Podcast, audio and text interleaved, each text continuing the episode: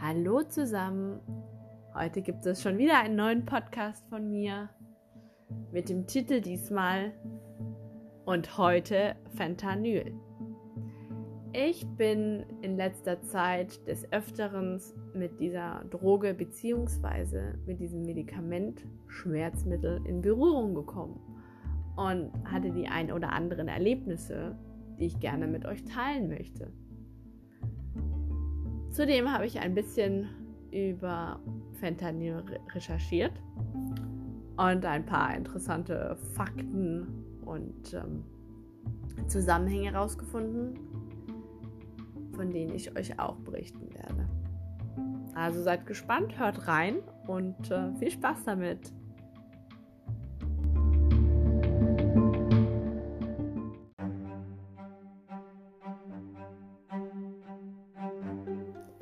Und heute Fentanyl. Viel habe ich schon über dieses synthetische Opioid gehört, aber meistens im Zusammenhang von Drogenmissbrauch. Vor allem in der Drogenkrise, Opioidkrise in den USA.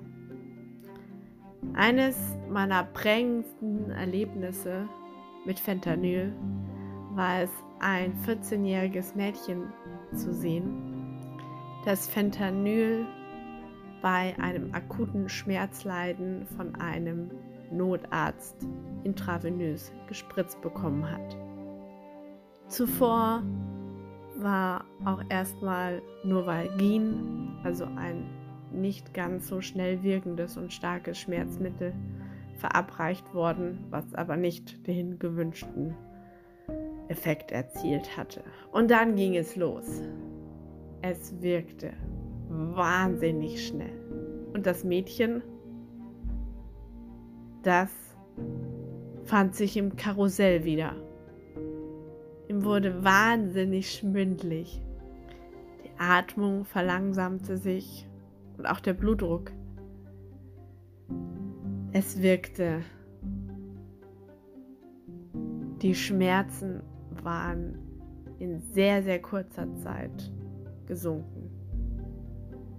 Die Endorphine in ihrem Körper explodierten, sodass das Gehirn die Schmerzen kaum noch wahrgenommen hat. Ich fühle mich wie im Karussell. Das waren ihre Worte. Und dabei wusste sie gar nicht, was für ein Medikament sie gespritzt bekommen hatte. Und dass andere Menschen genau dieses Mittel nehmen, um sich in einen Rauschzustand zu befördern. Also, was hat es mit diesem Opioid Fentanyl auf sich? 1960 hat ein gewisser Paul Jansen, ein belgischer Chemiker, dieses Opioid erfunden. Er gründete auch seine eigene Firma, die heute zum Konzern Johnson Johnson gehört, dank eines Kredits von 50.000 belgischen Franken, die es ihm ermöglichten, ein eigenes Labor einzurichten und danach sozusagen seine eigene Firma zu gründen. C22H28N2O. So lautet die Formel für Fentanyl. Interessanterweise hat Paul Jansen zuvor ein Mittel für Regelschmerzen entwickelt. Naja, und dann kam irgendwann in der Laufbahn in der Geschichte 1960 Fentanyl. Das Mittel wird eigentlich hauptsächlich in der Anästhesie benutzt.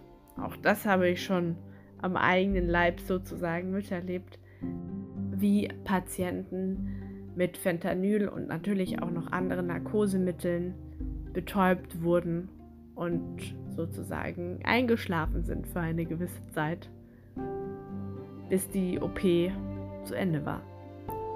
Auch in Altenheimen begegnet man Fentanyl in Form von Pflastern oder auch in Krankenhäusern.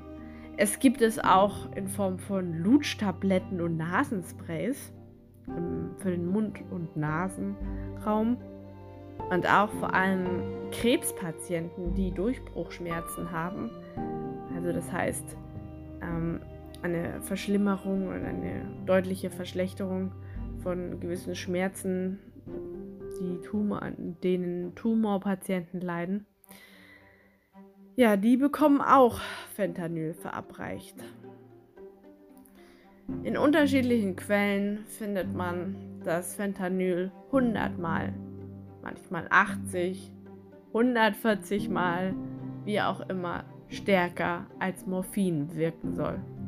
Und dass man nur eine sehr, sehr, sehr geringe Dosis davon braucht und die Wirkung natürlich sehr schnell ist. Je nachdem, in welchem, also wie natürlich das Medikament verabreicht wird, ob dies intravenös ähm, geschieht oder ähm, natürlich am langsamsten geht es über das Pflaster, das auch äh, mehrere Stunden braucht, bis dann die Schmerzlinderung sozusagen eintritt. Der Schmelzpunkt liegt bei 87,5 Grad Celsius und Fentanyl ist leicht löslich in Ethanol. Es gäbe wahrscheinlich viel mehr über dieses Opioid zu sagen. Für mich wird es immer in Erinnerung bleiben mit dem Moment des 14-jährigen Mädchens, das im Karussell gefahren ist.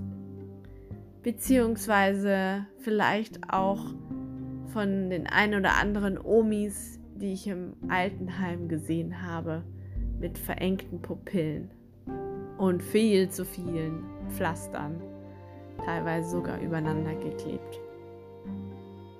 Und das war's auch schon wieder. Und heute Fentanyl. Bis zum nächsten Mal.